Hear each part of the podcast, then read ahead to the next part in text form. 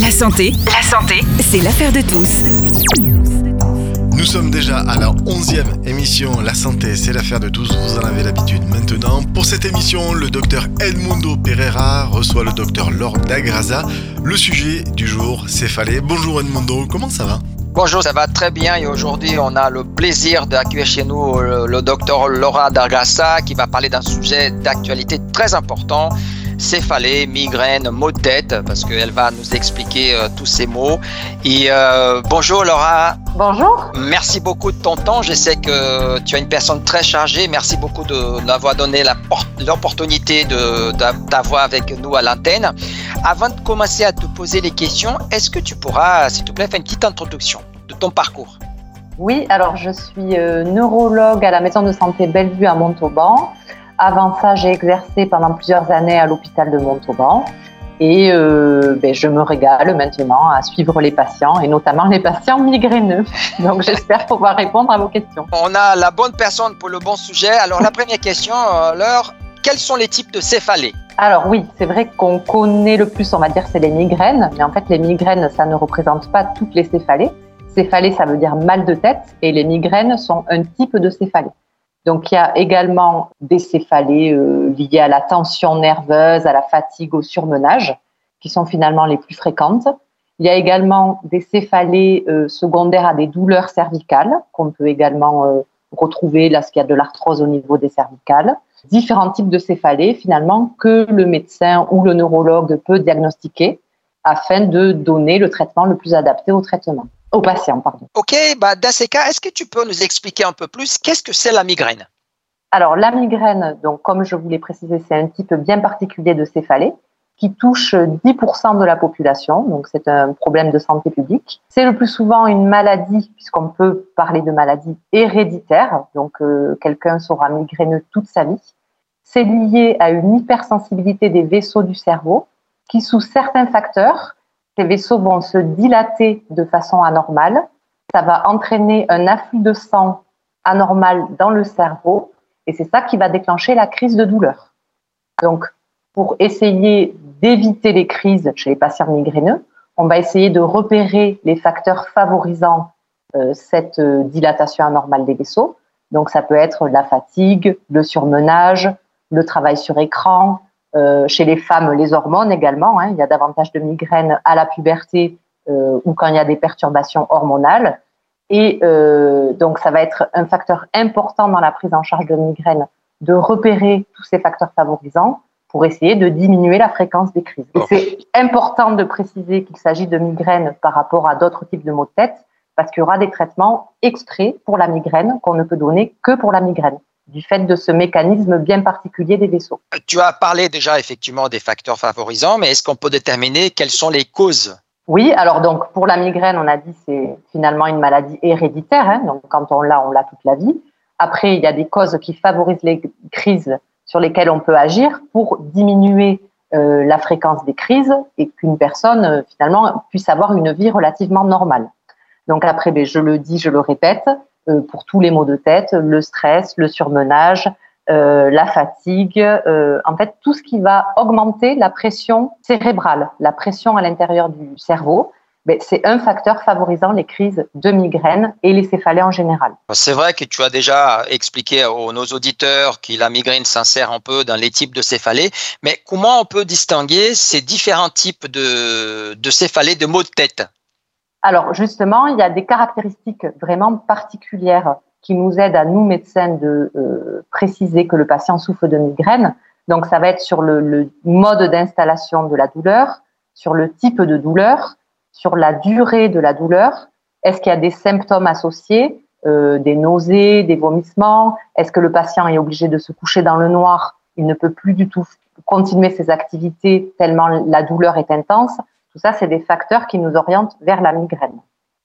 Euh, ces caractéristiques sont aussi importantes à évaluer parce qu'il y a certains types de céphalées qui peuvent être euh, un critère qui peuvent être graves et qui peuvent amener à conduire le patient aux, urgences, par exemple. Et donc là également, on va être très attentif au mode d'installation et à l'intensité de la douleur qui peut nous orienter vers une céphalée de cause grave qui peut nécessiter une prise en charge aux urgences. D'accord, c'est ça. Je reviens un peu sur ta dernière phrase. Est-ce que tu pourras effectivement expliquer un peu dans quel cas pour nos auditeurs, euh, nos auditeurs doivent vraiment consulter, que ce soit un neurologue, un médecin généraliste ou aller aux urgences? Alors, ben, on va commencer par aller aux urgences, qui est finalement mhm. la chose euh, qui va nous interpeller le plus. Donc, si c'est un mal de tête inhabituel, vraiment différent de celui de ce que le patient peut ressentir habituellement, ou un patient qui n'est pas du tout euh, migraineux, qui euh, fait une céphalée euh, violente, très intense, explosive, là, il ne faut pas se poser de questions, on va aux urgences directes. Il vaut mieux y aller pour rien que passer à côté de quelque chose de potentiellement grave. quand on pense aux choses graves, c'est notamment les ruptures d'anévrisme ou les AVC qui peuvent se manifester sous ce biais-là d'un mal de tête vraiment inhabituel. Ensuite, pour revenir à des choses euh, plus fréquentes, moins graves, mais qui peuvent solliciter aussi l'avis du médecin, ben, c'est bien sûr des maux de tête qui ne passent pas, euh, qui durent dans le temps ou euh, qui se répètent de façon trop fréquente, qui ne cèdent pas avec la prise de doliprane par exemple. Là, pareil, il faut en parler à son médecin, voir s'il n'y a pas des traitements plus adaptés. Est-ce qu'il n'y a pas une cause également à rechercher pour essayer de diminuer la fréquence ou l'intensité de ces maux de tête. Et puis le médecin jugera s'il y a besoin d'un avis du spécialiste, à savoir le neurologue, qui peut proposer des traitements plus particuliers. D'accord. Il y en a un autre patient qui arrive avec ces, céphalées. Quels sont les examens complémentaires qui peuvent nous aider à faire un diagnostic? Alors, euh, on va dire que de façon générale, pour des céphalées ou des migraines classiques, on n'a pas besoin d'examens complémentaires. Parce que finalement, l'interrogatoire, l'examen clinique vont suffire à faire le diagnostic. Et donc, on ne va pas céder des examens complémentaires. Par contre, si c'est des céphalées inaugurales chez quelqu'un qui n'a jamais eu mal à la tête, là oui, ça sera important de faire des examens pour s'assurer qu'il n'y ait pas de lésions sous-jacentes. Donc, l'examen le plus facile, le plus basique, ça sera le scanner cérébral. Bon, euh, on va quand même préférer, dans la plupart des cas, faire une IRM, qui est un examen beaucoup plus complet, beaucoup plus précis, mais auquel on aura moins accès, on va dire, rapidement. Donc euh, peut-être que le, on fera un scanner avant de faire l'IRM. Ça, c'est affaire de médecin et de degré d'urgence finalement des examens. Ensuite, on peut s'aider également de bilan ophtalmo, bilan ORL, voire d'autres spécialistes pour rechercher d'autres causes aux, céphalées finalement. Euh, bilan dentaire, bilan cardiaque, tout dépend de l'histoire du patient, euh, des euh, caractéristiques du mal de tête et des causes qu'on peut rechercher. Nos auditeurs savent maintenant qu'on a des céphalées qui peuvent avoir des causes différentes, ils peuvent se manifester d'une façon différente, mais est-ce que tu peux parler un peu des traitements qu'on peut utiliser? Oui, alors, en fait, les traitements seront différents, comme je l'ai dit, en fonction du mal de tête. Donc, pour la migraine, il y a un traitement exprès, en fait, qui existe pour la migraine, qui agit sur les vaisseaux, puisque comme j'ai expliqué, c'est lié à une dilatation anormale des vaisseaux du cerveau. Donc, il y a des traitements qui s'appellent les triptans, c'est cette famille de médicaments qu'on n'utilise que pour la migraine, qui agissent en venant resserrer les vaisseaux de l'ensemble du corps.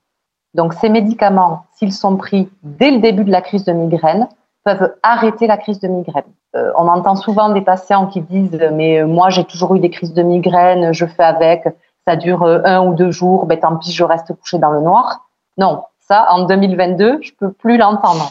Il y a des traitements qui existent, qui sont efficaces, qui sont bien tolérés et dont les patients peuvent bénéficier vraiment pour arrêter la crise et pouvoir vivre une vie normale. Donc ça, c'est quand même euh, très important pour les gens de le savoir et de consulter leur médecin s'ils pensent souffrir de migraine, car on peut essayer ces traitements chez eux qui ont une très bonne efficacité. Ensuite, euh, on a des traitements plus classiques pour les autres types de maux de tête finalement, qui sont le paracétamol, les anti-inflammatoires, qui peuvent suffire pour euh, une céphalée de tension notamment à diminuer l'intensité de la douleur. Et on peut être amené aussi à ne pas donner de médicaments, notamment lorsqu'il s'agit de céphalées de tension, et qui sont plutôt liées, ben, on l'a dit, à la fatigue, au surmenage. Et finalement, c'est le repos qui permettra de diminuer l'intensité de la douleur. Quels sont tes conseils pour qu'on puisse se prévenir? Alors, bien sûr, l'hygiène de vie, respecter les rythmes de sommeil, une alimentation équilibrée, la pratique d'une activité physique régulière, essayer de diminuer le stress, euh, avoir des moments de repos, des moments de calme euh, pour faire diminuer la pression, justement. Une hydratation suffisante, ça c'est très important. Si on ne boit pas suffisamment d'eau, ben, ça va favoriser des céphalées. Diminuer également sa consommation de café, la consommation de coca également, qui sont des excitants et qui peuvent augmenter les céphalées. Ben, du bon sens finalement. Oh là là, je, suis triste pour le café, hein, mais bon, je avec. Alors, c'est vrai que le sujet est très intéressant. Euh, il y a beaucoup de questions. Effectivement, nos auditeurs ont envoyé beaucoup de questions. Mais avant de rentrer dans les questions des auditeurs, est-ce que toi, tu veux compléter, rajouter quelque chose qui tu penses que c'est important avant qu'on passe aux questions qui nous ont été envoyées? Ben, ne pas hésiter à parler de ces maux de tête au médecin parce que euh, il y a des traitements qui existent, c'est pas inévitable et c'est pas une fatalité. Qu'il y a beaucoup de choses à proposer au niveau médicaments, euh, mais également autres techniques, euh, kinésithérapie, euh, relaxation, euh, l'ostéopathie aussi. Hein, c'est des choses qui peuvent soulager des maux de tête, notamment lorsque c'est lié, lié à des douleurs cervicales. Donc il y a plein plein de techniques à disposition dont le médecin, on va dire, est le référent et peut euh, aider le patient parce que chaque patient sera différent. Donc, on va personnaliser les prises en charge. Parfait. Après, cette question, tu avais parlé déjà aussi, mais peut-être pour que nos auditeurs euh, euh, comprennent un peu plus, les anti-inflammatoires non stéroïdiens, c'est-à-dire INS, sont efficaces dans le traitement des céphalées? Oui, tout à fait. Ça va diminuer l'intensité de la douleur. Dans la migraine également, il y aura une action sur l'inflammation liée à l'arrivée du sang dans le cerveau, où ça va diminuer l'inflammation. Donc ça peut être un très bon médicament pour euh, permettre de soulager des crises, on va dire, légères. Et on peut aussi l'utiliser en complément des autres traitements dont j'ai parlé tout à l'heure, qui sont les triptans. Euh, si jamais la crise, euh, si, enfin, s'il n'y a plus la crise, mais qu'il y a un fond douloureux qui persiste, l'anti-inflammatoire peut soulager la douleur. Tout à fait.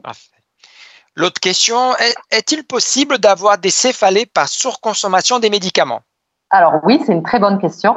Euh, car dans ma pratique de neurologue, euh, je vois régulièrement des patients qui ont des céphalées par abus médicamenteux. Donc c'est un autre type de maux de tête finalement. Ça se voit chez les patients qui prennent des anti-inflammatoires ou du paracétamol tous les jours, parce que finalement tous les jours ils ont mal à la tête pour une raison ou une autre. Hein donc ce qu'on appelle des céphalées chroniques quotidiennes. Donc tous les jours, ils prennent des médicaments parce que ces médicaments vont soulager leur douleur. Sauf que petit à petit, ces médicaments vont être de moins en moins efficaces. Les patients vont tout de même continuer à en consommer et en consommer davantage. Et finalement, se créent donc ces céphalées par abus médicamenteux où le corps euh, a besoin de sa dose de médicaments pour fonctionner.